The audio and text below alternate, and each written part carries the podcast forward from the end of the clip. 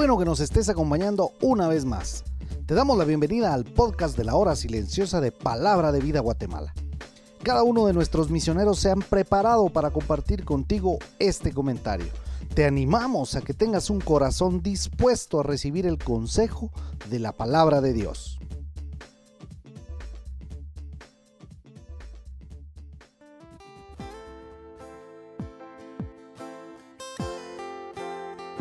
Muchas gracias por permitirnos llegar hacia ustedes por este medio y compartir la palabra de Dios este día. Mi nombre es Wilson Arriaga y hoy tendremos el comentario en 2 Corintios capítulo 13 del 1 al 14. Y terminamos este libro con estos versículos con un apóstol Pablo planificando un tercer viaje a la iglesia de Corinto. Esta iglesia que tenía muchos problemas. Pero esta vez, como dice el versículo 1, con dos o tres testigos y advierte que esta vez no será indulgente. Quiere decir, no será tolerante o comprensivo. La situación que había entre los corintios cristianos tristemente reclamaba un duro liderazgo. ¿Usted qué piensa, mi querido hermano? Joven, hay momentos en nuestra vida que será necesario un jalón de orejas por nuestro pastor o nuestro líder espiritual, por algo que estamos haciendo mal por eso continúa diciendo el pasaje. Pues buscáis una prueba de que habla Cristo en mí. Él parecía muy débil y humilde para su gusto. Bien, dice Pablo.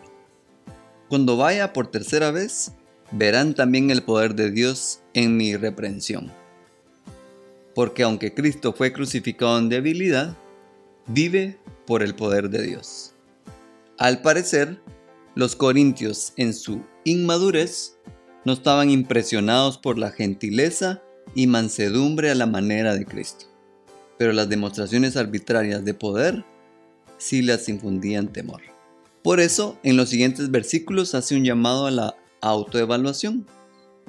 Su preocupación era porque los amaba y quería verlos crecer en su caminar con Cristo. En los próximos versículos vemos que dice, Examínense a ustedes mismos y vean si permanecen en la fe. Pónganse a prueba ustedes mismos. ¿O acaso ustedes mismos no se conocen? ¿Acaso no saben que Jesucristo está en ustedes? A menos que Cristo no esté en ustedes. ¿Cuántas personas asisten a la iglesia o se conectan al servicio dominical creyendo que son salvos, pero en realidad no? Y es que cuando Cristo mora en nuestras vidas, como nos dice 2 Corintios 5:17, nueva criatura somos. Las cosas viejas pasaron y aquí todas son hechas nuevas. Cuando tenemos un encuentro personal con Cristo, todo cambia. Aquí Pablo tenía la esperanza de que no serían desaprobados por Dios. Nos sigue diciendo, por lo cual nos gozamos de que seamos nosotros débiles y que vosotros estéis fuertes. Si la debilidad de Pablo podía contribuir a la fuerza de los corintios cristianos, él estaría gozoso. Su verdadera preocupación era que los corintios pudieran ser perfeccionados. Y esta palabra perfeccionados en este pasaje se refiere a restaurados. Pablo estaba buscando su restauración, ayudarlos a regresar al camino correcto.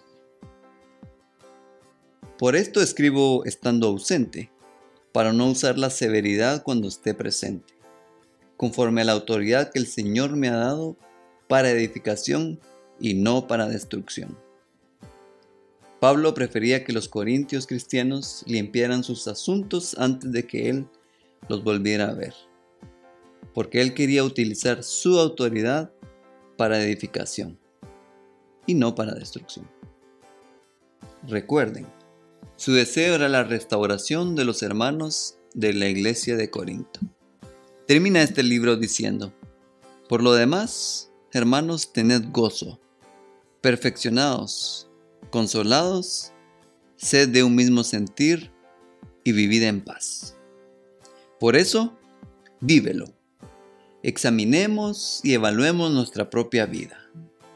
¿Será que tuve un encuentro personal con Jesús? Si la respuesta es sí, ayudemos a algún hermano que no esté muy bien y busquemos su restauración. El Salmo 139, 23 y 24 dice, Examíname, oh Dios, y conoce mi corazón. Pruébame y conoce mis pensamientos. Y ve si hay en mí camino de perversidad, y guíame en el camino eterno. Que nuestro buen Dios te siga bendiciendo.